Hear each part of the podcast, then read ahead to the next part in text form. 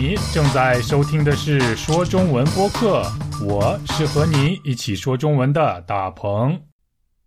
大家好，我是大鹏，欢迎收听一周一期的说中文播客。这周你过得快乐吗？你还记得我们的三个活动吗？找错活动，打电话说中文活动，还有我的城市活动。啊，请大家给我发邮件参加我们的活动，告诉我你最想参加哪一个活动。另外，我想告诉大家，我们的所有活动都是免费的。到目前为止，我已经收到了来自世界各地不少朋友们的来信，啊，特别是最近有好几位朋友都已经申请了我的城市活动，有来自美国的朋友。有来自墨西哥的朋友，有来自欧洲的朋友，还有来自亚洲的朋友，他们都希望我在节目里向全世界说中文的朋友们介绍一下他们自己的城市，所以我会在以后的节目里陆续把这些城市都介绍给大家，请大家耐心等待，不要着急。啊，我保证你一定可以在节目中看到或者是听到你的城市。好，那么今天我就要给大家介绍一个特别有特点的北美城市。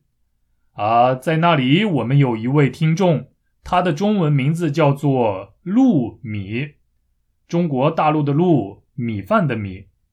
他发来邮件跟我说。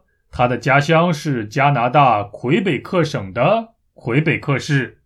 他还说这里很美，希望我把他的家乡介绍给大家。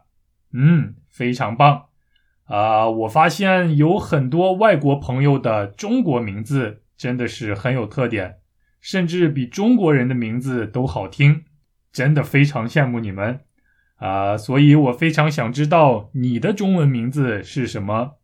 那么又是谁帮你起的中文名字呢？你是怎么得到你的中文名字的呢？你的中文名字有什么特别的含义吗？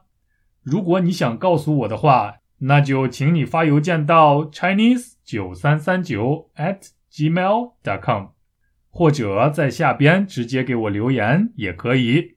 好，回到今天的主题，魁北克市。魁北克市位于魁北克省，魁北克省又位于加拿大，所以我们可以说，魁北克市位于加拿大的魁北克省。在加拿大的魁北克省有两种官方语言，它们分别是法语和英语，甚至法语的地位比英语还要高，比英语还要重要。走在魁北克的大街上，你可以看到到处都是法文。Bonjour 啊，哈哈，我不会说法语，这是我知道的唯一的法语词汇。开车进入魁北克，你就会发现路边警示牌上的字都变成了法语。我们都说语言就是文化，有什么样的语言就有什么样的文化。所以在魁北克当地，不仅有加拿大的文化和传统，还有浓浓的法国文化。如果你想在加拿大体验一下法国文化的话，去魁北克就可以了。首先，让魁北克人引以为傲的就是魁北克老城。引以为傲这个词的意思就是把什么什么当做骄傲。以什么什么为骄傲？魁北克人把魁北克老城当作是他们的骄傲，他们因为魁北克老城而感到十分骄傲，十分自豪。老城也就是原来的城市，很老的城市，历史很悠久的城市，所以还可以叫它魁北克古城。那么，魁北克古城为什么是当地人的骄傲呢？在这座古城里都有什么呢？我们慢慢来看。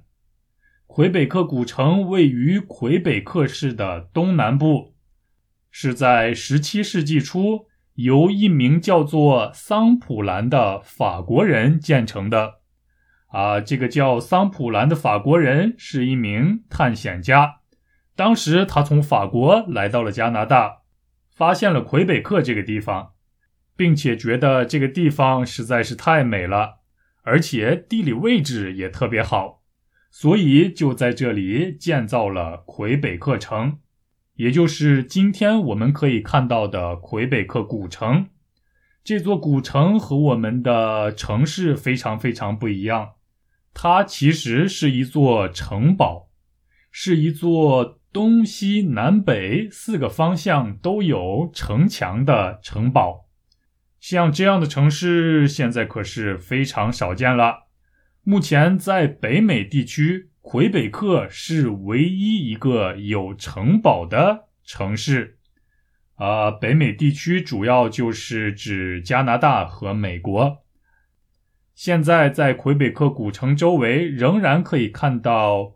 古代战争时建造的炮火、闸门和防御工事，给人一种瞬间回到过去的感觉，让人在一瞬间就感觉像是回到了古代，回到了十七世纪，回到了四百多年以前的魁北克。这座古城作为魁北克市的标志性建筑，也是周围所有建筑中最高的、最显眼的。走进古城内，可以看到很多教堂和修道院，有很多地方还保有18世纪法国城市的风貌，也就是有很多地方还保留着18世纪法国的样子，比如挂着18世纪广告牌的商店，像这样的商店到处都是，还有商店里的店员们很多都穿着古装。古装的意思就是古代的服装。总之，在整个古城区都充满了法国古代的风情。由于在魁北克城的名胜古迹实在是太多了，它可以说是北美洲的最有名的一座历史古城，也是独一无二的历史古城。所以在一九八五年，魁北克古城被评为世界文化遗产。